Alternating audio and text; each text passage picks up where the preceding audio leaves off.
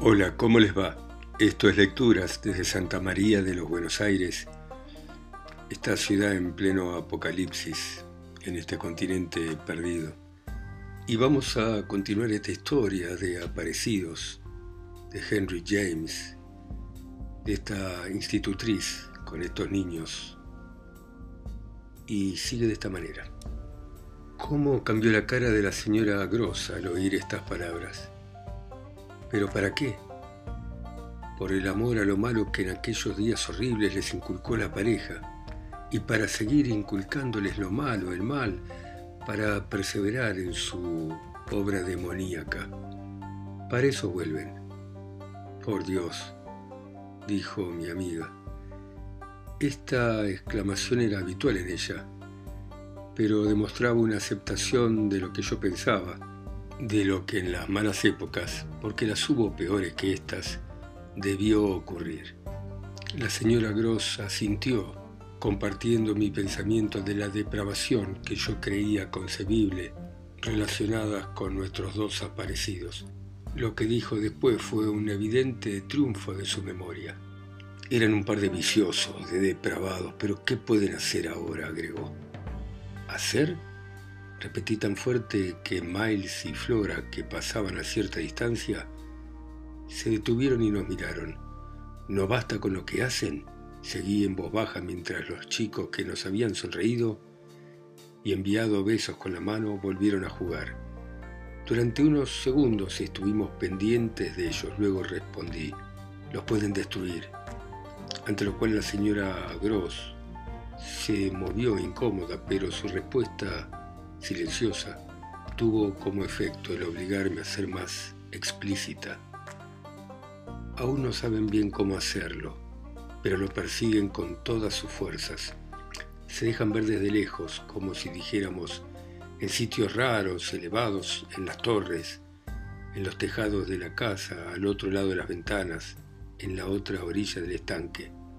Pero tienen un propósito y es el de acortar distancias y superar los obstáculos, y el que lo consigan solo es cuestión de tiempo. Lo único que tienen que hacer es mantener sus peligrosas insinuaciones, para que los chicos vayan con ellos y mueran en el intento. La señora Gross se puso de pie despacio y yo agregué, a menos que lo podamos impedir, claro. De pie delante de mí, daba vueltas a la idea. Su tío tendría que evitarlo, deberíamos llevárselos. ¿Y quién se lo va a decir a él? La señora Gross ahora se me echó encima. Usted, ¿quién otra? Escribiéndole que esta casa está envenenada, embrujada, y sus sobrinos locos. ¿Pero lo están? ¿Quiere decir que puedo estarlo yo? Son unas hermosas noticias para recibirlas de una institutriz cuya obligación fundamental es no molestarlo. La señora Gross meditó y siguió de nuevo a los niños con la mirada. Sí, él odia las complicaciones. Esa fue la razón por la que por la que aquellos demonios los tuvieran tanto tiempo engañado, sin duda, aunque su indiferencia debe haber sido espantosa. Pero como yo no soy un demonio, no lo debería engañar de ninguna manera. Al cabo de un instante, la señora Gross, por toda respuesta, se sentó y me tomó la mano. Haga de todas maneras que venga con usted. La miré fijamente. ¿Conmigo? Sentí miedo de lo que ella pudiera hacer. ¿A él? Debe estar aquí, debe ayudar. Me levanté y creo que debí mostrarle la expresión más rara que nunca me había visto. ¿Usted me imagina pidiéndole que venga a visitarnos? No, con sus ojos en mi cara evidentemente le resultaba imposible. En lugar de eso vería como una mujer que ve en otra lo que yo veía, su burla, su diversión, su desprecio por la quiebra de mi resignación al quedarme sola y por el mecanismo que había puesto en marcha para merecer su interés por mis pocos encantos. Ella no sabía, no lo sabía nadie, lo orgullosa que estaba yo de servirlo y de cumplir nuestro pacto. Sin embargo, supo apreciar la advertencia que le hice. Si usted perdiera la cabeza hasta pelar en mi nombre, la señora Gross estaba verdaderamente asustada. Sí, señorita. En ese momento nos dejaría, a usted y a él. Era fácil unirse a ellos, pero hablarles resultó, como siempre lo había sido, algo que estaba por encima de mis fuerzas y que dentro de la casa tenía dificultades imposibles de superar. La situación se prolongó un mes con agravantes y características especiales y sobre todo con más pequeñas agudas ironías por parte de los niños. No eran cosa de mi imaginación, estoy segura. Era evidente que se daban cuenta de lo mal que me sentía y que desde hacía tiempo esta relación extraña creaba la atmósfera donde nos movíamos. No quiero decir que me sacaran la lengua ni que dijeran groserías, pero no eran esos sus peligros, quiero decir lo contrario, que fue creciendo entre nosotros algo intocable, innombrable, y que tanta contención no hubiera podido mantenerse sin un acuerdo tácito. En algunos momentos era como si siempre estuviésemos viendo cosas que debíamos parar, saliendo apurados de vías que sabíamos que no tenían salida, cerrando con portazos puertas que habíamos abierto, con golpes que hacían que nos mirásemos, porque como ocurre con todos los golpes eran mayores de lo que hubiéramos querido. Todos los caminos llevan a Roma, y hubo veces en que deberíamos habernos sorprendido que todos los temas de conversación bordearan el terreno prohibido. El terreno prohibido era la cuestión del regreso de los muertos, y en especial de todo lo que pudiera sobrevivir en el recuerdo de los amigos que habían perdido los chicos. Hubo días en que se podría haber jurado que con un codazo uno había dicho al otro, esta vez lo hará, pero no lo hará. Hacerlo habría consistido en tolerar alguna referencia directa a la señora que los había preparado para mortificarme. Sentían un delicioso interés por todas las anécdotas de mi vida, con las que los había regalado una y otra vez. Disponían de todo lo que me había sucedido. Tenían la relación de mis más pequeñas aventuras con detalles y de las aventuras del perro y del gato de casa y de las aventuras de mi hermano y mi hermana, así como de muchas particularidades sobre el carácter de mi padre, de los muebles, de la disposición en nuestra casa y de las conversaciones de las viejas de mi pueblo. Entre unas y otras había suficientes cosas para conversar si se iba rápido y se sabía dónde detenerse. Con la habilidad que les era propia, tiraban de mi imaginación y de mi memoria, y cuando pensaba más tarde en esas oportunidades, ninguna otra cosa me despertaba tanto la sospecha de estar siendo observada. En todo caso, únicamente hablábamos cómodamente si hablábamos sobre mi vida, sobre mi pasado, sobre mis amigos. Una situación que lo llevaba sin venir a cuento en absoluto a entrometerse en los recuerdos de mi vida social. Me invitaban a repetir la famosa frase de un Juan Lanas o a confirmar detalles mencionados sobre la inteligencia del caballo de la parroquia. Por la manera en que fueron tomando cuerpo las cosas, mi malestar, como lo he llamado, creció frente a incidentes como estos por una parte y por otra muy distintos. El hecho de que los días, transcurriesen sin nuevos encuentros, debería haber contribuido a tranquilizarme. Desde el ligero sobresalto aquella noche en la planta alta ante la presencia de la mujer al pie de la escalera, nada había visto ni dentro ni fuera de la casa como mejor hubiera sido no ver. Había muchos recodos donde esperaba tropezar con Quint y muchas situaciones en que por su naturaleza siniestra hubieran debido favorecer las apariciones de la señorita Jessel. El verano había terminado. Se había ido. El otoño había caído sobre Bly y había apagado la mitad de nuestras luces.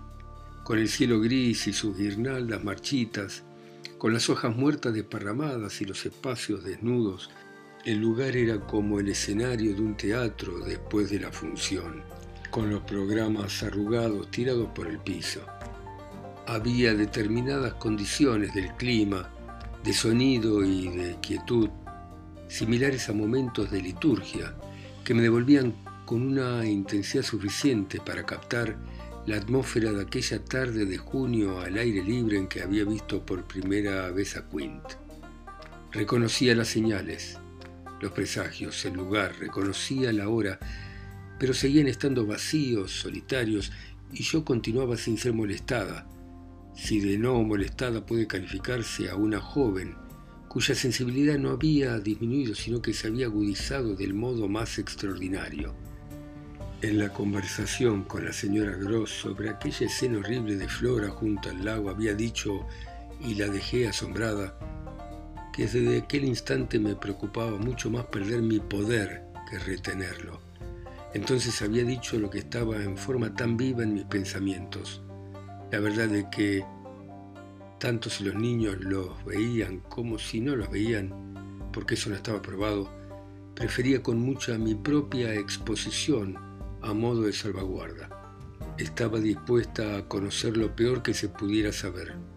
Lo que yo no había entrevisto entonces era que mis ojos podían quedar sellados, mientras los de ellos estaban completamente abiertos. Bien, al parecer mis ojos de momento estaban sellados una pérdida por la que parecía blasfemo no dar gracias a Dios. Había una dificultad en medio de todo. Hubiera dado gracias con toda mi alma de no estar convencida del secreto de mis alumnos. ¿Cómo podría repetir hoy los pasos extraños de mi obsesión? Había momentos en nuestra convivencia en que hubiera jurado que literalmente en mi presencia, pero como si mi percepción estuviese disminuida, Flora y Miles recibían visitantes que conocían y los recibían de buena gana. Entonces, de no haber estado tan acobardada por la posibilidad de que el daño de evitarlo fuera mayor que el daño evitado, hubiera estallado. Están aquí, están aquí. Son unos miserables, hubiera gritado. Ahora no lo pueden negar. Los pequeños miserables lo negaban con todo el peso de su ternura y su sociabilidad, precisamente cuando en sus profundidades cristalinas, como el resplandor del pez en el agua, yo lograba entrever su superioridad burlona. En verdad el sobresalto se había grabado en mí más profundamente aún de lo que imaginara aquella noche cuando buscando por la ventana a Quint o a la señorita Jessel bajo las estrellas, había encontrado al muchacho, por cuya tranquilidad yo velaba, e inmediatamente sacó su encantadora sonrisa mirándome para quien había representado la terrorífica aparición de Quinn situada sobre mi cabeza. Si el problema hubiera sido el miedo, mi descubrimiento en aquella ocasión me habría asustado más que todo lo demás y fue del estado nervioso en que me sumió de donde extraje mis conclusiones. Me acosaban tanto que me encerraba para ensayar en voz alta la forma de abordar el tema. Una y otra vez lo enfrentaba mientras divagaba en mi cuarto, pero siempre me desmoronaba al pronunciar sus nombres monstruosos. Cuando me decía, ellos han logrado permanecer callados y vos que los tenés a cargo caíste en la bajeza de hablar, sentía que me enrojecía y me cubría el rostro con las manos. Después de estas escenas secretas hablaba más que nunca, hasta que sucedía uno de nuestros palpables y prodigiosos silencios, no sé decirlo de otra manera, un raro salto o zambullida, estoy buscando la palabra, en la quietud, en la detención de toda una vida, lo que nada tenía que ver con el mayor o menor ruido que pudiéramos hacer en esos momentos y que era capaz de percibir en medio de una carcajada profunda, de un rápido recitado o de un rasgueo fuerte del piano.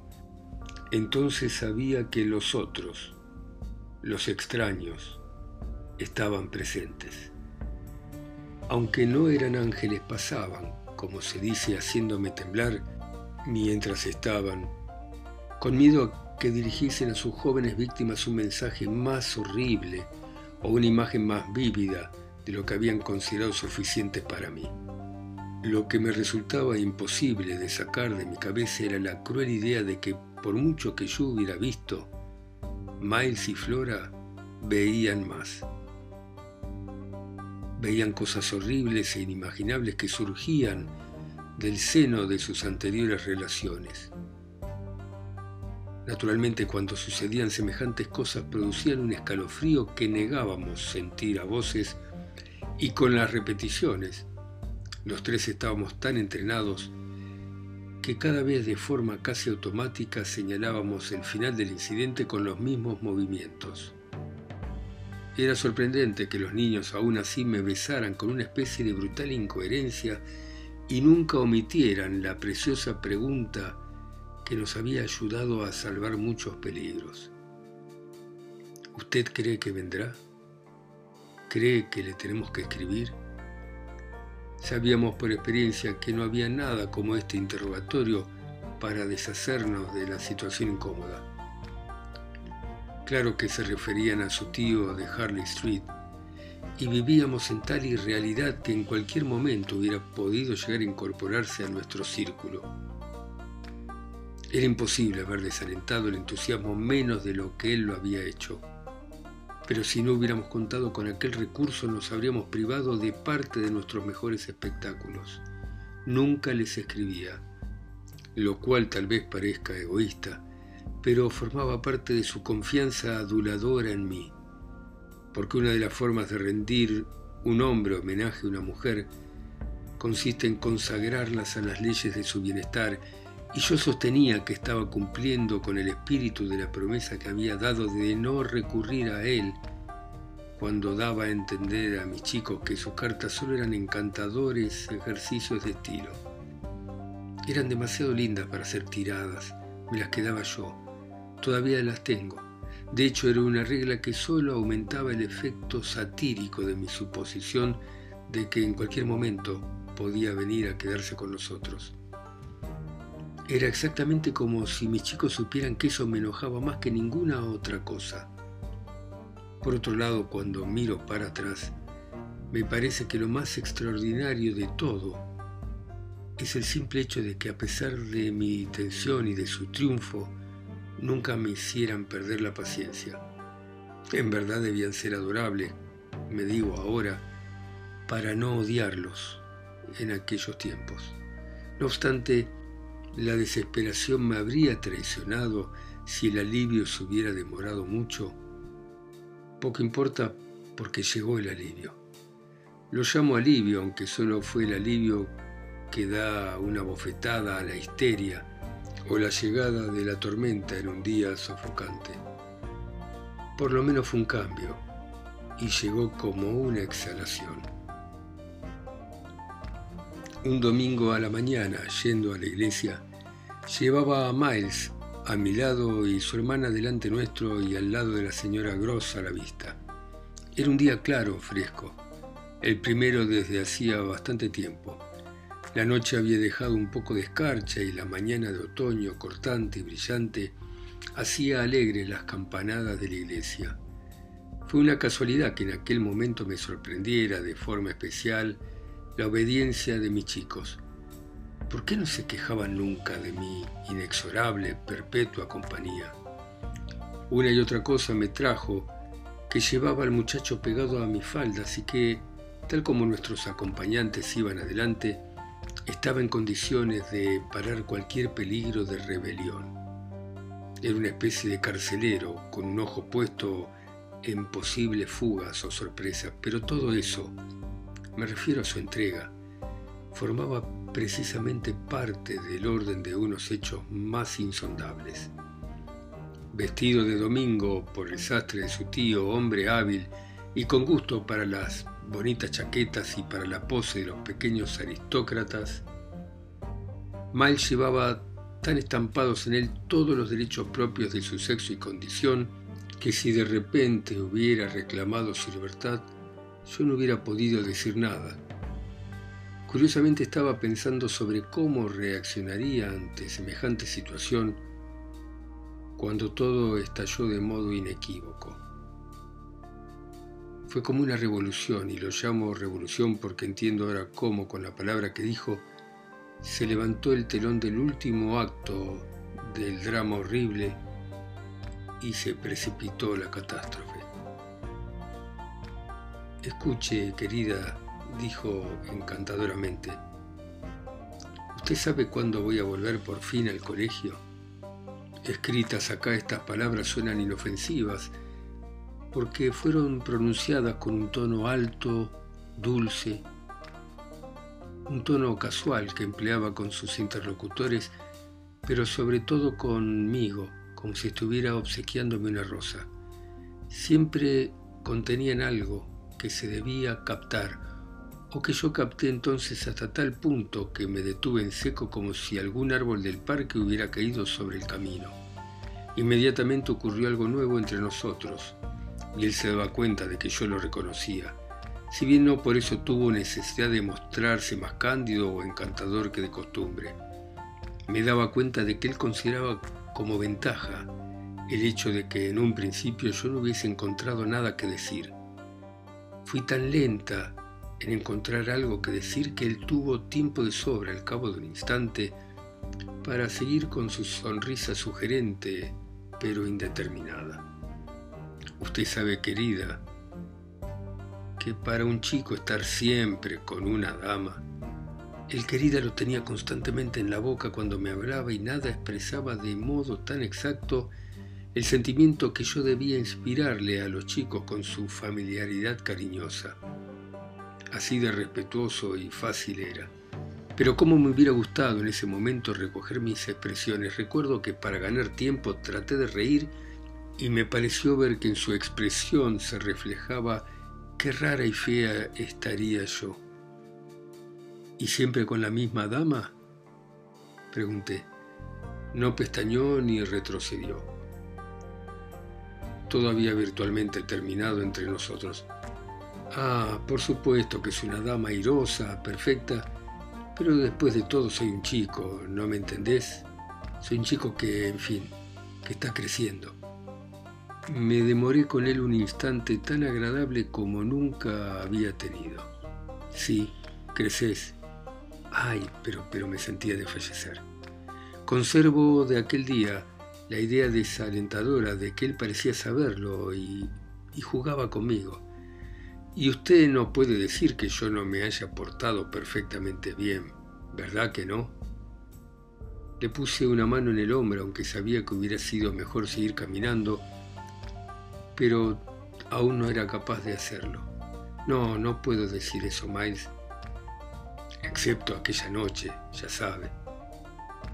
Aquella noche no podía mirarlo a los ojos como él me miraba a mí. Sí, la noche que bajé las escaleras y salí de la casa. Ah, sí, pero me olvidé por qué lo hiciste. ¿Lo olvidaste? Dijo con una dulce extravagancia o un reproche muy infantil. Pero fue para demostrarte de lo que era capaz. Ah, sí, que eras capaz. Y lo puedo volver a hacer. Tenía la sensación de que, después de todo, quizá conseguiría reservarme mis fantasías. Claro que sí, pero no lo vas a volver a hacer. Aquello otra vez no, aquello no fue nada. No fue nada, dije, pero debemos seguir caminando, ¿no? Siguió a mi lado llevándome del brazo. Entonces, ¿cuándo voy a volver? Al contestar, adopté un aire más responsable. ¿Estabas muy contento en el colegio? Lo pensó. Yo estoy contento en todas partes. Bueno, entonces, si estás tan contento acá...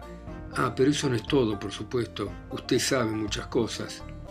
Pero vos crees que las sabés casi todas, me arriesgué a decir al mismo tiempo que él se detenía. Ni la mitad de las que me gustaría saber, declaró Miles. Pero no se trata solo de eso. ¿De qué entonces? Bueno, quiero conocer más cosas de la vida. Ah, entiendo. Entiendo.